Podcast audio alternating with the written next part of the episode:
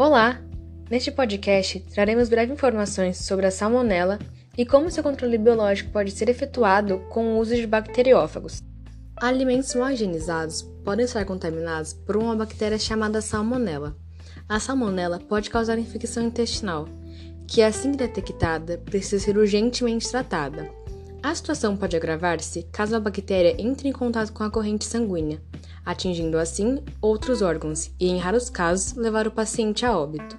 Sua transmissão ocorre através de água ou alimentos contaminados por fezes de animais, como galinhas, porcos, vacas e até mesmo animais domésticos, como cães e gatos. Alimentos que sejam derivados desses animais ou possam ter tido contato com as fezes destes são considerados via de transmissão. Os sintomas costumam surgir entre 8 e 48 horas depois de ingerir o alimento contaminado.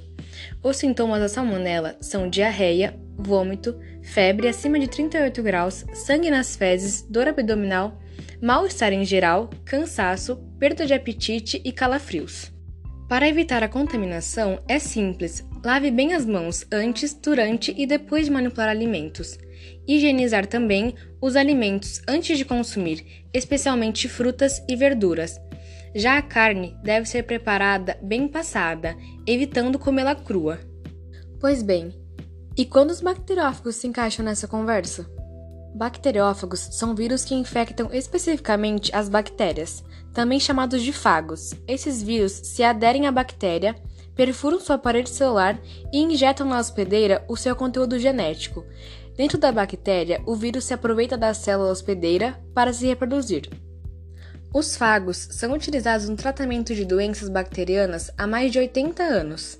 Neste podcast, o enfoque será no controle biológico da salmonela em frangos.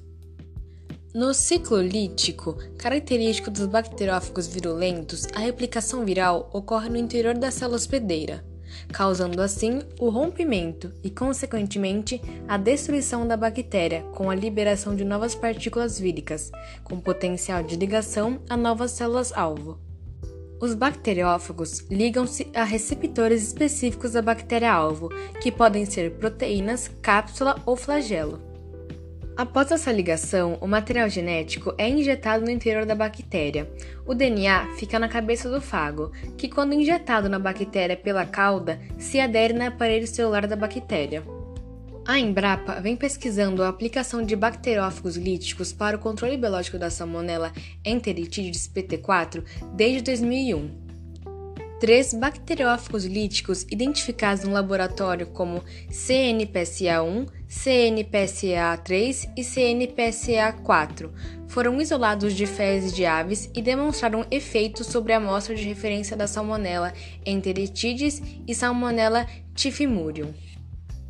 Em condições experimentais, contendo esses três bacteriófagos, foram administrados de modo terapêutico a frangos infectados por Salmonella enteritidis pt4 por meio da água fornecida às aves, sendo o efeito medido pela redução da bactéria no conteúdo intestinal. Os resultados obtidos até o momento comprovam que os bacteriófagos líticos isolados pela Embrapa atuam sobre a salmonela e são capazes de reduzir a contaminação, mas não a nível satisfatório para a indústria. Entretanto, isso não inviabiliza o aperfeiçoamento da tecnologia através de pesquisa, buscando assim melhorar sua eficiência. Com isso, o podcast se encerra aqui. Meu nome é Luana Passos, integrante de um trabalho de biologia celular, juntamente com meus colegas Ana Clara Bordignon, Murilo Oliveira e Luiz Constantino, estudantes de engenharia agronômica da Exalc USP. Até breve!